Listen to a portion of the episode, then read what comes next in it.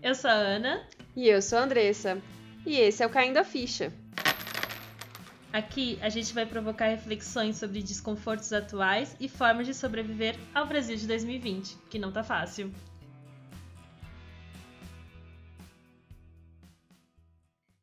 Olá, olá, bom dia, boa tarde, pessoal. Boa noite, tudo bem com vocês? Semana boa, como que vocês estão? Semana fria em São Paulo, segundo nossa paulista não paulistana aqui. Ninguém que não nasceu em São Paulo aguenta essa cidade. tá muito frio. Eu amo. e esse é um bom motivo para ter o nosso tema da, da semana, que é cabelo. Saudades de ter um cobertor de orelha, não disse qual. Bom, essa semana a gente resolveu falar sobre cabelo, que é um tema que acho que todo mundo tem história para contar, não importa o que aconteceu na sua vida. A gente sempre tem um momento meio Britney, assim, de raspar, ou se não, de cortar aquela franja, né? Aquele velho desejo de ter a franja, ou quem sabe descolorir e ficar platinada. Esses são todos os meus desejos, entendeu? Capilares, não sei os seus, Andressa. No momento não, né? No momento não tenho desejos. É, pra quem não sabe, eu não tenho cabelo, né? É, isso é importante. Isso é importante ressaltar, talvez quem nunca me viu. Mas não tenho desejos. E é muito bom também não tê-los. Todo mundo fala da. Bom, acho que a gente pode falar mais pra frente sobre isso. Sobre a sensação de passar a mão na cabeça e sentir a sua própria cabeça. e aí a gente vai dar uma passada aí, né? Fazer uma retrospectiva pessoal sobre pontos importantes e como foi a relação com o cabelo ao longo desses anos. Como foi, amiga, a sua relação com o seu cabelo até os seus 27 anos? É, bom, o cabelo é uma parte muito importante para mim é, esteticamente. Eu acho que hoje eu entendo que ele realmente faz parte de quem eu sou, assim, é importante. O cabelo faz diferença no meu humor, no que eu quero passar para as pessoas. Então, é, ao longo da vida eu sempre briguei muito com o meu cabelo. Hoje eu não brigo mais. Hoje eu consigo me entender melhor com ele. Mas as minhas lembranças de infância, assim, sobre cabelo, com certeza são um pente quebrando, lágrimas, é, sei lá, minha mãe tentando trançar meu cabelo para que ele não fique tão rebelde. Minhas referências. Seu cabelo é, ele é um cacheado, né? Ou ele é crespo? Não, meu cabelo ele é cacheado, ele, ele é misto. É, ele tá entre o ondulado e o cacheado. Só que eu tenho muito cabelo muito cabelo mesmo na cabeça. Eu sei que não parece. Tem muita gente que olha para mim e fala: Nossa, não tem tanto cabelo. Tem, gente. É duas horas para passar uma, uma, chapinha, um secador. Se não tiver chapinha, é duas horas para lavar no, no, no, banho também. É cabelo. É muito cabelo. E o meu cabelo, ele é leve. Então, ele é super armadão, assim, meio gal, né? Meio Betânia. E eu odiava isso quando era criança, óbvio. Porque nos anos 90 e nos anos 2000, ninguém gostava de ter esse cabelo. Ele era um problema. Então, bom, o meu cabelo sempre foi bem cacheadinho, assim, minha mãe sempre modelou ele para ele ficar com os cachinhos, mas meu cabelo sempre foi um motivo de problema desde que eu me entendo por gente. É... Eu tive muito, muito problema na escola com isso. É, eu acho que, que todo mundo que tinha um cabelo diferente do liso, que era o padrão, né, dos anos 90 e 2000, é, teve problema, problemas para lidar com o cabelo e com bullying, com apelidos. Eu era chamada de coisas horrorosas, assim, e as pessoas nunca. Não acho que as pessoas nem lembrem hoje, porque na época, né, as pessoas achavam que era legal. Mas minha terapeuta sabe o quanto que isso marca ao longo Nossa. dos anos. Mas na infância, assim, eu sempre lembro de muitas tranças e tentativas de cortar a franja com cabelo cacheado, que nunca dava certo, porque, né, você corta a franja com cabelo cacheado, só vira um topetinho, né, pra cima. Que é o... definitivamente tem que cortar de uma forma diferente. E o que me marcou muito foi quando eu resolvi alisar ele. Que o alisamento do meu cabelo foi tipo um uma virada de chave que eu falei, poxa, agora eu vou me encaixar e vou ser igual às outras meninas e vou estar tá com o cabelo bonito. E uma grande mentira, porque não é o que rola, né? Então a infância foi um pouco conturbada, assim. Como é que foi a sua infância? Olha, na infância, é, cabelo sempre, sempre foi uma questão é, até de interferir nos meus estudos, assim. Eu já deixei de ir para aulas porque é. o cabelo não estava legal. É, eu comecei a alisar meu cabelo, eu tinha 9 anos, com produtos químicos uhum. muito fortes, eu não tinha nem menstruado. Porque realmente eu não, não tinha paz, assim. Eu, é, quem me conheceu muito novinha lembra que eu vivia o dia inteiro perguntando se o meu cabelo tava bom. Ah, eu também. Cheio de creme, molhado, indo no banheiro. Sim. Porque meu cabelo ele é cacheado atrás, né? Mas na frente ele é crespo. Ele é bem crespinho. E eu não, não aceitava, meu cabelo não entendia. Ele não era um cabelo muito armado, ele era um cabelo volumoso pro, pro que ele pro era, né? Pro cabelo cacheado. Mas ele tinha um peso, enfim, mas eu não conseguia administrar a relação de um cabelo não liso, uhum. né? Na escola, enfim, tudo muito complicado. E eu tenho memórias horríveis desse processo inteiro, porque antigamente os alisantes eram extremamente traumáticos muito fedidos, é. muita dor física. Eu passava o dia no salão, com, almoçando na casa da cabeleireira, jantando, era um dia inteiro. Mais dias de toucas para dormir. Era uma muito pequena, cara. Nossa, a touca é uma lembrança que eu tenho mesmo, porque até os meus 13 anos eu não, não tinha alisado. Então eu mantinha meu cabelo preso num coque baixo ou em trança. Era isso. É... Quando eu comecei a alisar, é, eu tenho um problema com o meu cabelo, ele, se, ele é muito. Não sei como é que chama isso tecnicamente, mas assim, ele é extremamente moldável. Então, se eu alisar ele, ele alisa. Se tiver uma interferência do tempo, ele volta a ficar cacheado. Ele tem uma memória grande de, do cacho. Uhum. Então, eu lembro da dor até hoje dos grampos fazendo touca pra Com dormir. meia calça? Isso, uhum. porque o meu cabelo, eu passava escova, passava chapinha e ele ficava aquele liso de cabelo que a gente chamava japonês, né? Tipo, liso, assim, escorrido na cara. E aí eu acordava no outro dia e meu cabelo tava cacheado de novo. Então eu dormia com touca, pro no outro dia o cabelo continuar liso. E eu lembro da dor. Um monte de grampo Nossa, pra dormir. A Era dor essa no couro, vida. o dia inteiro do couro cabeludo doendo pro cabelo ficar liso e não ficava. Porque aí eu chegava na escola, meu cabelo já tava começando a enrolar de novo, já ficava aquele negócio meio Hermione, assim, na primeira, no primeiro filme do Harry Potter, que é tipo, tá liso, mas não tá, entendeu? E, e eu, eu sempre gostei muito de fazer químicas no meu cabelo no sentido de pintar. Uhum. Então isso não ajudava, né? A alisar, porque aí você perde a oleosidade do fio, perde o, mas Cacho. alisar na, na prancha, você diz. Isso, eu comecei a alisar com química com 15 anos, 14, mais ou menos. Aí eu passava o famoso guanidina, que uhum. tinha, né? Que era o alisante. É, eu passei da amônia, depois eu passei pra guanidina, é. tinha o hidróxido de sódio. Tinha aquelas escovas, tipo escova de chocolate. Essas foram mais modernas. É, né? Essas chegaram, eu já era mais velha. Ah, entendi. Eu já era mais, já tinha uma idade, né? Mas é, essas eram melhores, as escovas instantâneas, eles chamavam na minha, na minha época lá da Baixada. Ah, entendi. Que eram as escovas que já davam um outro efeito, uhum. que já tinha formol, né? Ah, entendi. Aí entra o formol, então assim, eu alisei o cabelo por 20 anos. Essa é a conta que eu passei indo em salões Nossa, a cada dois meses, em média, porque como minha raiz é crespa, marcava.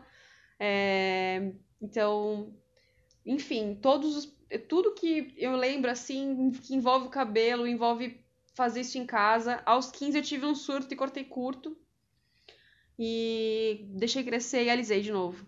E continuei alisando porque eu não conseguia deixar crescer uhum. natural. É, a transição é um processo muito complicado. Eu me lembro de. de porque assim, quando eu comecei a alisar, eu alisava em casa. Minha, na minha casa a gente nunca tinha esse costume de ir em cabeleireiro. Então, antes eu achava que o problema é que meu cabelo não ficava tão bom é porque eu fazia em casa. Uhum.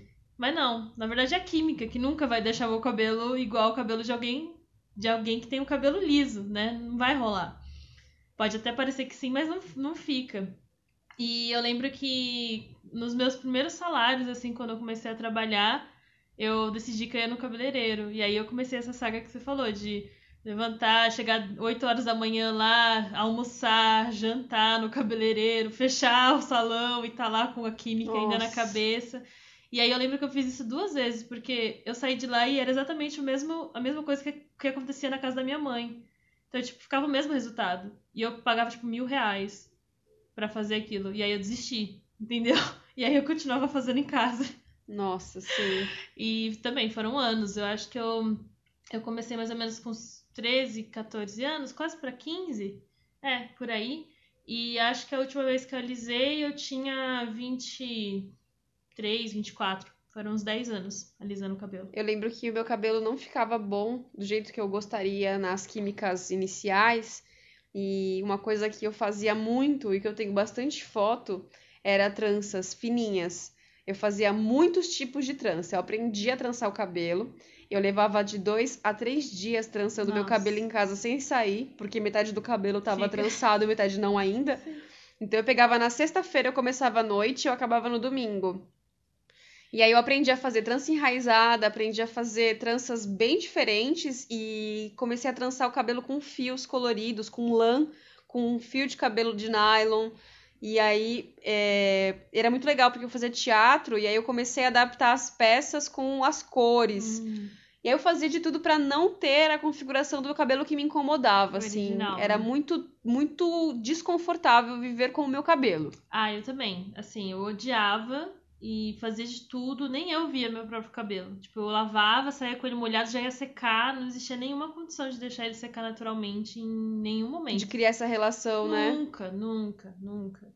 Porque era um cabelo horroroso. Eu achava que ele era horroroso, era é, volumoso, grande, seco e não tinha forma definida, porque como ele é misto, aí penteava ficava pior do que ficava se não penteasse, aí fazia um nó que tinha que cortar com tesoura. Então, assim, nenhuma relação positiva com o meu cabelo durante todos esses anos. E sempre uma frustração por nunca ter o cabelo que eu queria, porque meu cabelo não ficava liso. Era tipo um dia que ele ficava liso e os outros, qualquer garoinha que dava, já era. Ele ficava extremamente seco, liso, mas nem, nem liso nem enrolado. Então, também sempre foi uma frustração de, tipo, não conseguir o cabelo que eu queria e não deixar ele natural. Não, não tinha nenhum dos dois mundos.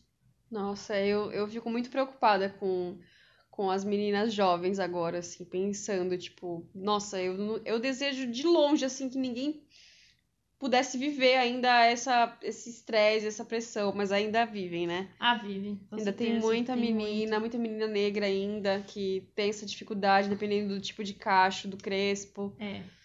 Né? Mas é muito, muito complicado, assim. Sim. E quando foi o seu ponto de virada? Quando que você decidiu fazer a transição? Porque, para quem não sabe, nós duas fizemos a transição capilar. Né? É. A Ana fez antes. Foi. Você começou antes, porque eu Foi. já tinha tido o um spoiler de um amigo nosso em comum. É. que você tinha iniciado a transição. É. Eu, come... eu tentei fazer transição uma vez forçado, porque eu tive um problema de pele. E eu tive que parar a química. Então uhum. eu cheguei a ficar com o cabelo muito grande, natural, escondido embaixo de chapinha, enfim. Mas não foi intencional. Então, a primeira vez que o médico liberou, eu fui legalizei. Legalizou de novo. E... Mas eu já tinha aprendido a lidar com ele é, já maior. Então, eu tinha aprendido a fazer babyliss na época. Então, eu tinha comprado dois tipos de babyliss. Eu sou muito profissional do cabelo. Para quem não sabe, eu já tive muitas habilidades. Então, eu tinha dois tipos de babyliss. Eu sabia o fixador e o babyliss eu levava o mesmo tempo de uma chapinha bem feita, de uma hora e meia. Uhum. E ele durava uns quatro dias no meu cabelo. Eu dormia com touca e tal, mas o babyliss mantinha. Então, nessa época desse problema de pele, eu fiz Babyliss para transição.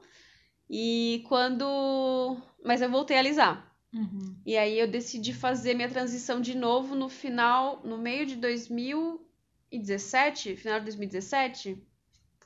Foi, porque eu cortei o cabelo em 2018.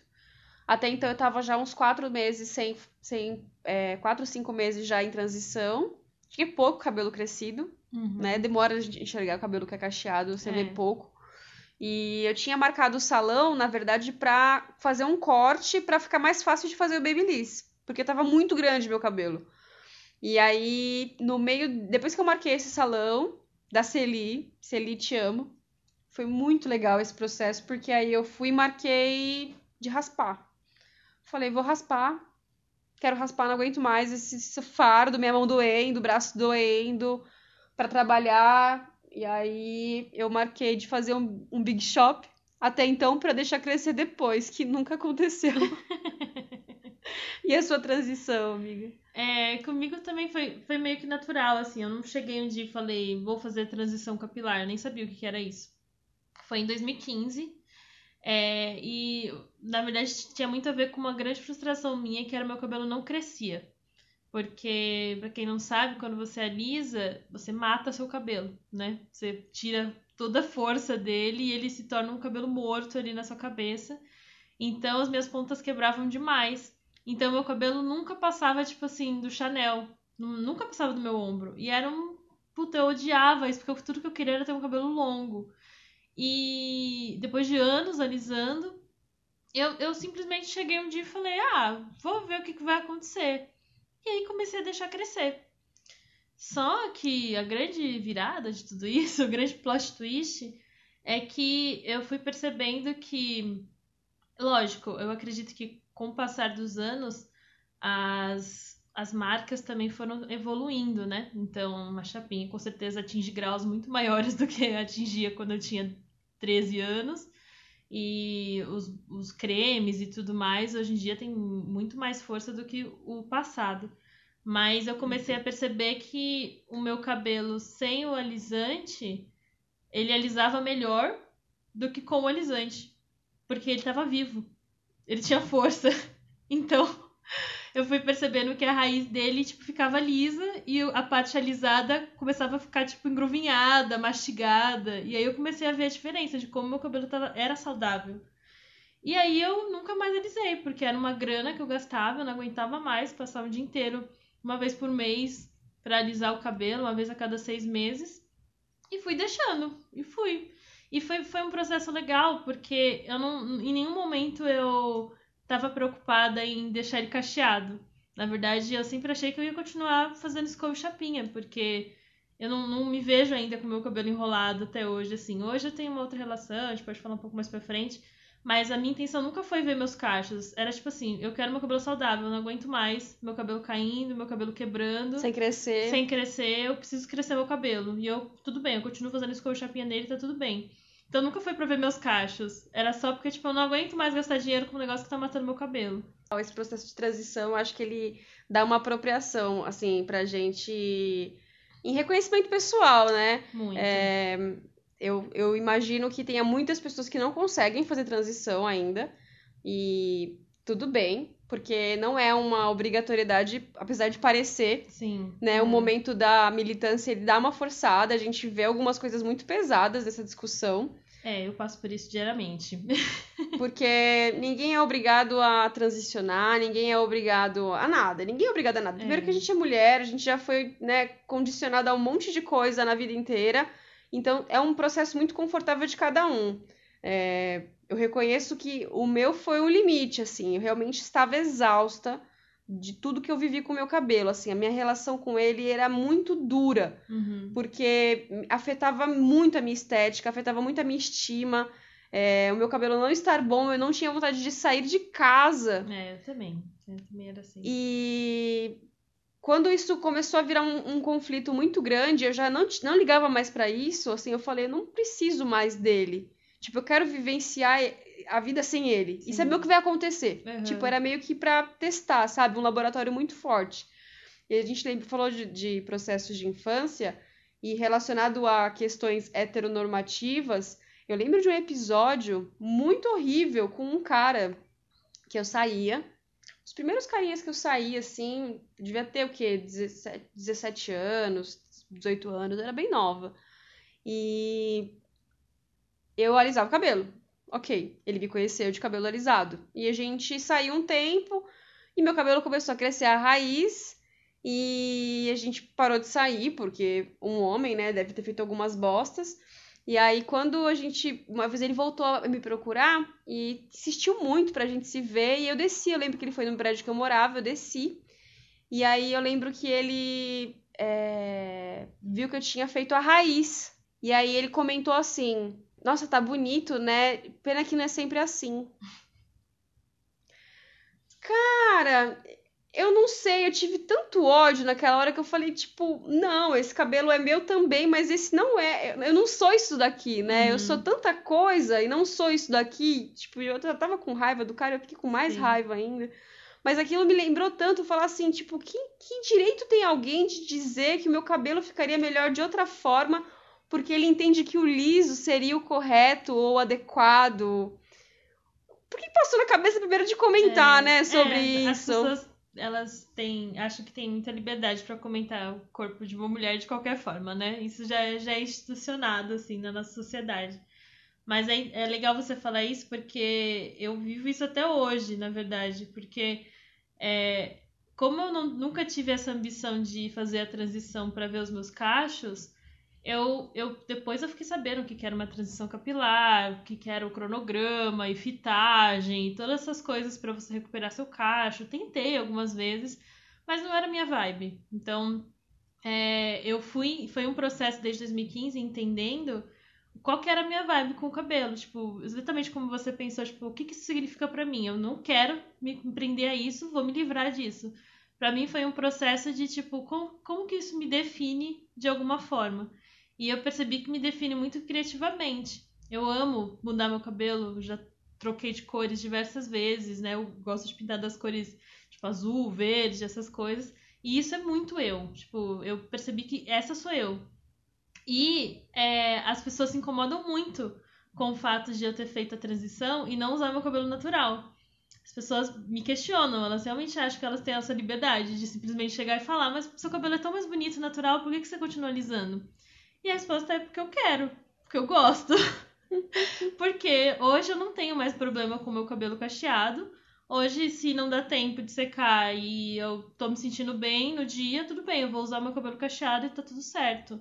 Mas eu não tenho, não sinto mais aquela obrigação que eu sentia antes, aquele medo, aquele pavor de alguém molhar meu cabelo e eu ter que ir embora porque o meu cabelo ia estar horroroso. Uhum. Então, de deixar de ir no, no, na escola, no, no, passeio da escola, porque tinha piscina e eu não ia querer entrar, porque o meu cabelo ia, ia enrolar. Não querer sair em dia de chuva, porque o cabelo ia ficar ruim. Já deixei muito de fazer isso. Então, hoje eu não tenho mais isso. Mas as pessoas não entendem, elas ficam muito confusas quando eu falo que eu fiz a transição, mas eu ainda perco meu tempo, entre aspas, fazendo uma escova e uma chapinha para alisar meu cabelo. E eu cheguei à conclusão que é porque eu gosto, eu me reconheço como uma pessoa de cabelo liso, e às vezes ele tá, tipo, ondulado, às vezes ele tá mais armado, às vezes ele tá mais seco, às vezes ele tá mais oleoso. Mas é o meu cabelo, entendeu? Eu não tenho mais problema com isso. Mas as pessoas têm muito problema. As pessoas, elas ficam muito confusas quando eu falo que eu fiz a transição e eu não uso meu cabelo natural. Elas realmente me questionam. Mas faz parte, acho que também da sociedade entender, né? Que cada mulher tem que fazer o que ela quer e não o que as pessoas esperam que ela faça. Né? Exatamente. Né? Por favor, nos deixem em paz. E em cima disso que você comentou agora, acho que é bem legal a gente até comentar é, também em relação aos homens, né? Que a gente, enquanto mulher, a gente entende a problemática desses assuntos sobre cabelo cacheado e crespo, né?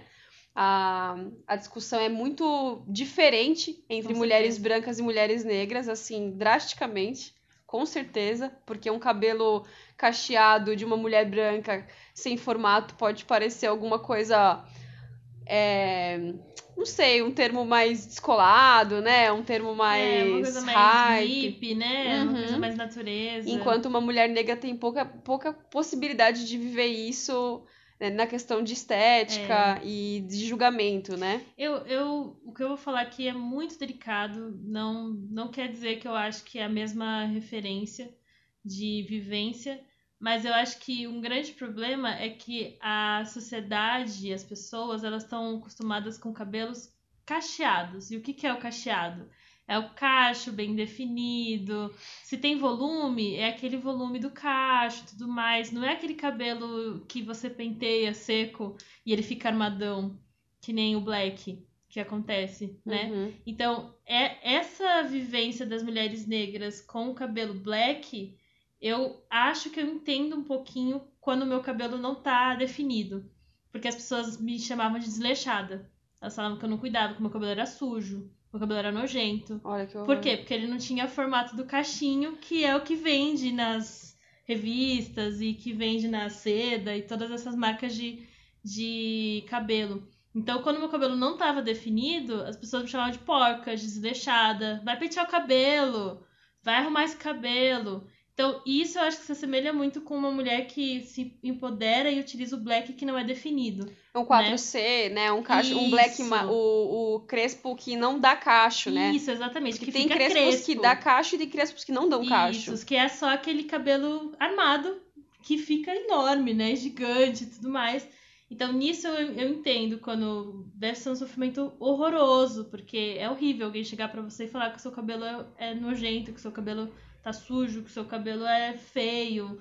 E, tipo, você não tem o que fazer, seu cabelo é assim. Tipo, o que, que você vai fazer? Sabe? Essa apropriação de. Hoje a representatividade, né, de bastante influencer negra que tá usando o black, que É. tá se apropriando, as crianças, é muito importante. Sim, demais. Porque essa normal, normalizar esse, essa visão, né, de Uhum. todo mundo em cima de um cabelo natural, saudável, É. bonito, que ninguém tá acostumado a ver. Porém, eu imagino a dificuldade e a gente ainda enxerga muitas mulheres que alisam. Sim. Então, por favor, ninguém tem condição de julgar, porque Sim. né, é muito complicado. E os homens negros também alisam muito, É. é, raspam muito o cabelo, né? Sim. Não deixam nem crescer o cabelo. É, tem essa questão do- dos homens negros exatamente por também por parecer desleixo, né? E tudo isso é uma padronização do fio. Porque se, se o seu cabelo não tá lá definido, igual tá mostrando lá na, na revista, então seu cabelo tá errado.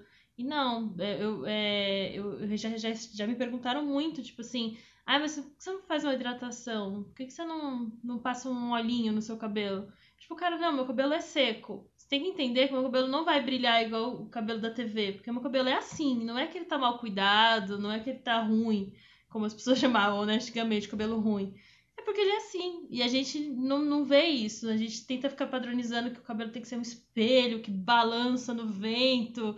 Cara, cada cabelo é muito diferente do outro, e se a gente percebesse a beleza de cada cabelo, ia ser, nossa, imagina tanto de textura diferente que tem no mundo Muito, assim. né? com Cada certeza. pessoa tem sua textura.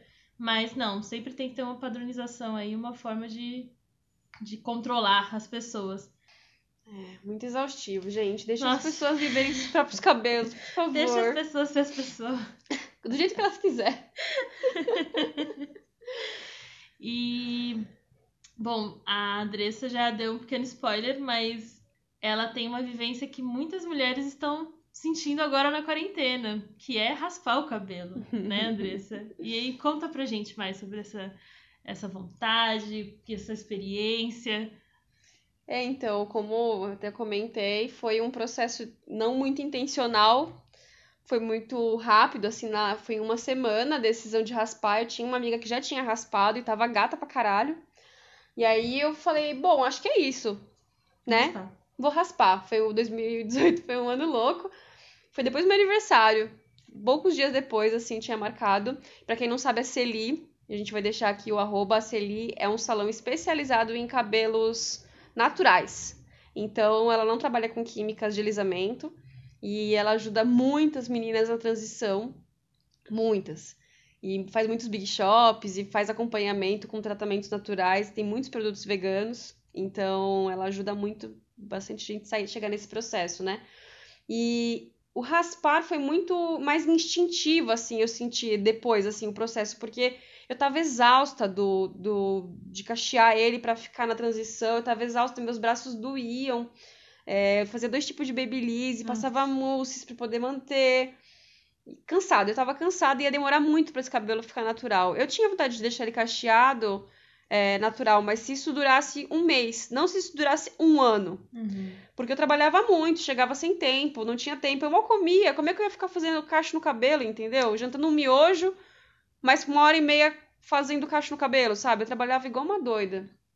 E aí eu falei, bom, é isso, vou raspar. E o processo de raspar, eu tava com muito medo de ficar tensa. Mas eu, eu fiquei muito feliz. Eu tava muito aliviada. Foi uma libertação mesmo. Foi uma libertação, assim, é, física. Porque a gente passou a 4 para sentir e depois a gente foi para 3 e eu saí raspada com a 3, que é, é o meu corte. E, nossa, eu saí dali, fui almoçar, assim, aliviada. Foi incrível a vivência de raspar o cabelo. E eu tinha a impressão que depois eu ia deixar crescer, mas eu gostei tanto do formato da minha cabeça. E quando eu raspo, ele mostra uma marca que eu tenho de um tombo que eu levei com 4 anos, que eu acho incrível, que aparece uma marca, assim, um buraco na minha cabeça, parece que eu tô com uma falhona.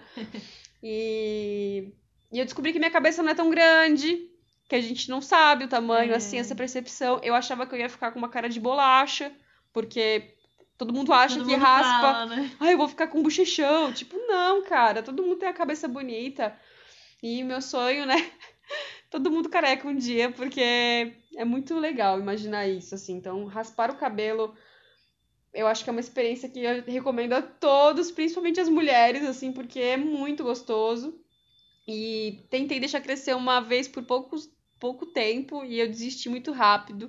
Não sei se isso vai acontecer um dia de deixar crescer novamente, porque dormir e acordar e não lembrar que eu tenho um cabelo é o melhor é presente é de ter raspado o cabelo.